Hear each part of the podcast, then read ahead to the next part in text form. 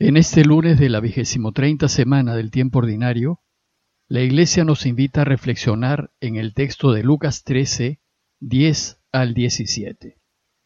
El texto dice así. Un sábado enseñaba Jesús en una sinagoga.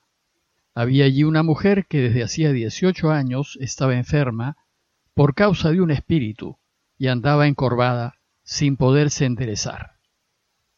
Al verla, Jesús la llamó y le dijo, Mujer, quedas libre de tu enfermedad. Le impuso las manos y enseguida se puso derecha. Y glorificaba a Dios. Pero el jefe de la sinagoga, indignado porque Jesús había curado en sábado, dijo a la gente, Seis días tienen para trabajar, vengan esos días para que los curen y no los sábados. Pero el Señor, dirigiéndose a él, dijo, Hipócritas, Cualquiera de ustedes, ¿acaso no desata del pesebre al buey o al burro y lo lleva a abrevar, aunque sea sábado?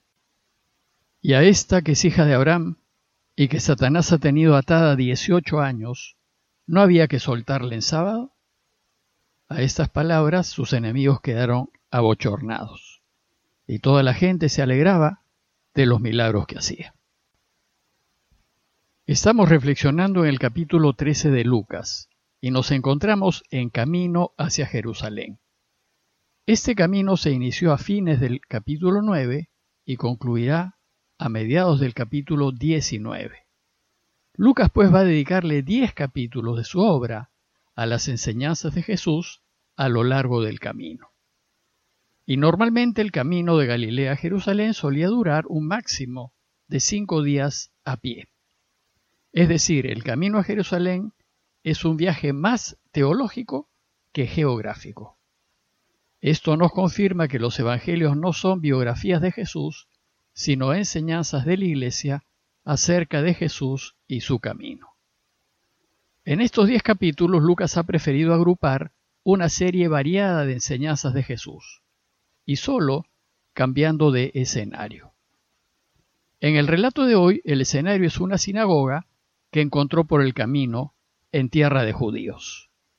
El texto de hoy solo se encuentra en Lucas y es la última vez que según Lucas Jesús va a enseñar en una sinagoga.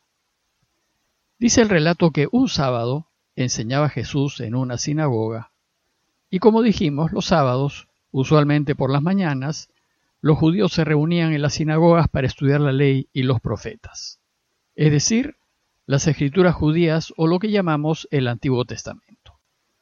Si bien en la sinagoga se podía orar, estas no eran lugares de oración, sino principalmente lugares de enseñanza. Y en las sinagogas algún maestro o conocedor de la ley era invitado a leer y explicar las escrituras. Como judío practicante que fue, Jesús iba a las sinagogas los sábados y allá solía enseñar acerca de su Padre, que fue lo que le interesó profundamente, a partir de las escrituras. Él quiso que sus contemporáneos conociesen lo bueno y misericordioso que es el Padre con nosotros. Y entonces Lucas nos presenta el caso. Había, dice el texto, una mujer que desde hacía 18 años estaba enferma por causa de un espíritu y andaba encorvada sin poderse enderezar. Así como la higuera en el relato anterior, aquí la mujer representa al pueblo de Israel. Y así como la mujer, el pueblo, también está interesado en las cosas de Dios y siempre ha ido a la sinagoga. Pero desde hace 18 años la mujer está enferma. En estos últimos dos días Lucas ha mencionado dos veces el número 18. 18 años se enferma la mujer y 18 fueron los que murieron cuando se desplomó la torre en Siloé. Podemos suponer que Lucas nos invita a relacionar que la situación de la mujer y la del pueblo de Israel son situaciones de muerte. La mujer, pues, así como el pueblo, estaba enferma. La causa de su enfermedad es un espíritu, y como veremos líneas más abajo, es un espíritu de Satanás que tiene a la mujer y al pueblo, alejados de la verdadera vida y salud. Si recuerdan, por falta de conocimientos médicos, los pueblos de la antigüedad atribuían las distintas enfermedades a la acción de espíritus malos que nos quieren hacer daño. Y entonces para curar a alguien había que expulsar al espíritu que le hacía daño, es decir, había que exorcizar a la persona. Y la enfermedad de la mujer es que, dice el texto, andaba encorvada sin poderse enderezar. Probablemente haya tenido la enfermedad llamada espondilosis deformante, que hace que los discos de la columna se degeneren y compriman la médula. Esto impide erguirse y hay mucho dolor. La persona que la sufre no puede caminar derecha. La situación de la mujer invita a pensar que el pueblo de Israel había vivido sujeto, atado, al mal espíritu y se había encorvado. Ya no levantaba la cabeza frente a Dios. Entonces el texto nos dice que Jesús la vio. Y al verla, dice el texto, Jesús la llamó. En medio de toda la gente que lo rodea, Jesús se da cuenta de los sufrimientos de esa mujer que no valía nada a los ojos del pueblo, pues además de mujer, su condición de enferma la revelaba pecadora. Sin embargo, ella está muy presente a los ojos de Dios, y Dios la ve. Entonces la llama, y sin que ésta se lo pida, Jesús le dice, Mujer, quedas libre de tu enfermedad. Inmediatamente, dice el texto, le impuso las manos y enseguida se puso derecha. El deseo de Dios es curarnos a todos.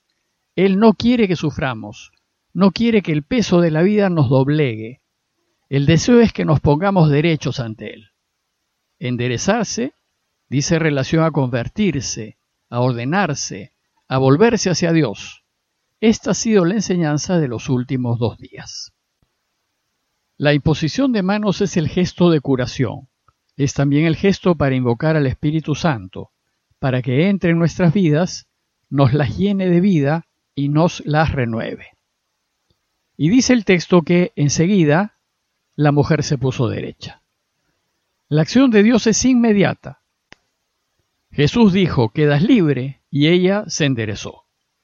Y entonces la reacción de la mujer fue de profunda gratitud. Dice el texto, muy sencillamente, que glorificaba a Dios. Podemos imaginar esta mujer, luego de 18 años de estar encorvada y adolorida, y de repente se encuentra totalmente curada. Sus deseos de agradecer a Dios debieron ser inmensos, y en medio de toda la gente, lo que hace es darle gloria a Dios por su curación. Seguramente la gente que presenció el hecho también debió quedar asombrada y alabando a Dios. Sin embargo, no todos se alegraron con lo sucedido. No dice el texto que el jefe de la sinagoga, indignado porque Jesús había curado en sábado, dijo a la gente, Seis días tienen para trabajar, vengan esos días a que los curen y no los sábados. Parece increíble que ese señor no se alegre con la mujer curada y con su pueblo. Nos dice Lucas que estaba indignado porque Jesús había curado en sábado. Desgraciadamente hay gente en el mundo que no se alegra con el bien de los demás. Deberíamos alegrarnos, incluso con el bien de nuestros enemigos. La razón que da el jefe de la sinagoga para impedir la celebración de la gente es que es sábado. Y en sábado no se trabaja. Para él curar es trabajar y critica a Jesús indirectamente. No se atreve a decírselo cara a cara, diciendo a la gente, seis días tienen para trabajar, cuando en realidad solo Jesús había trabajado. La crítica del jefe de la sinagoga no es directa porque sabe que hay algo en lo que dice que no está bien. Pero pueden más las formas, pueden más las normas que dicen que en sábado no hay que trabajar por la salud de una persona, puede más aparentar rectitud que ser rectos. Y entonces Jesús reacciona con dureza y dirigiéndose al jefe de la sinagoga y a los fariseos que estaban con él, les dice, hipócritas, falsos, aparentan lo que no son, no son claros ni directos, se escudan detrás de las normas. Y lo peor es que critican para aparentar que son buenos observantes de la ley. Y sin embargo, cuando están a solas en sus casas, no cumplen lo que defienden en público. Y entonces Jesús los delata abiertamente. Cualquiera de ustedes, les dice, ¿acaso no desata del pesebre al buey o al burro y lo lleva a brevar, aunque sea sábado? Todos ustedes dan de comer y beber a sus animales, incluso en sábado, cuando hacer esto es trabajo. Sin embargo, como saben que no darles de comer y beber perjudica a sus animales, entonces incumplen el sábado. ¿Y por qué lo hacen?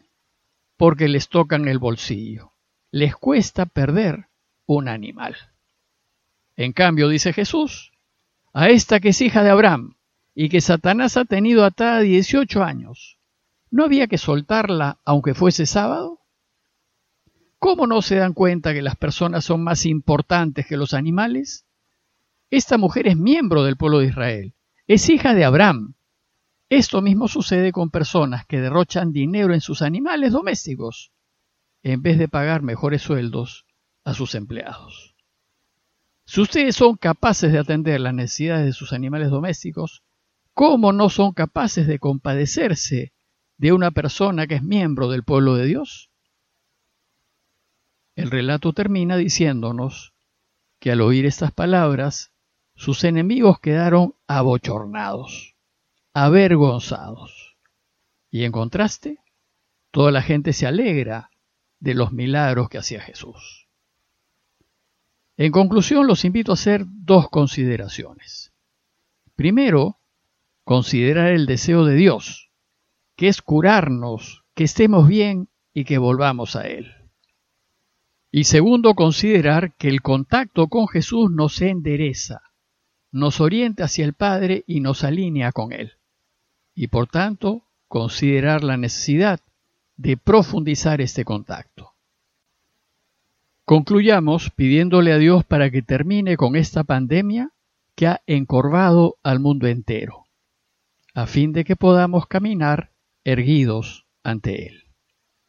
Parroquia de Fátima, Miraflores, Lima.